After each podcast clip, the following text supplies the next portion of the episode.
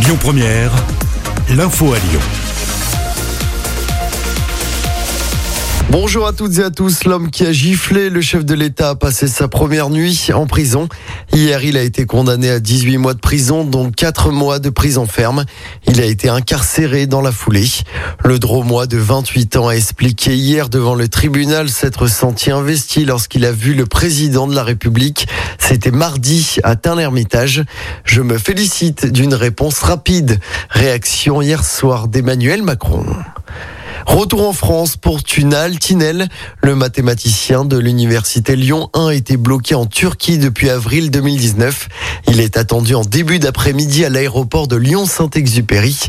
Accusé de propagande terroriste, il avait été emprisonné dans son pays natal avant d'être acquitté. Mais les autorités refusaient jusque-là de lui restituer son passeport. On en sait un peu plus sur l'accident mortel dans la montée de Choulan dans le 5e arrondissement. C'était mercredi soir. Selon le progrès, la victime, le conducteur, serait un Lyonnais de 21 ans qui habitait dans le 2e arrondissement. Il a succombé sur place à des blessures à la tête. Ses deux amis souffrent de blessures sans gravité. Ils ont pu quitter l'hôpital. L'actualité sport évidemment marquée par le début de l'Euro de foot.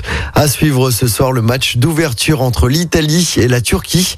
Coup d'envoi à 21h dans la capitale italienne. Je rappelle que l'équipe de France débutera son Euro mardi prochain face à l'Allemagne à Munich. Dans ce premier tour, la France affrontera également la Hongrie et le Portugal.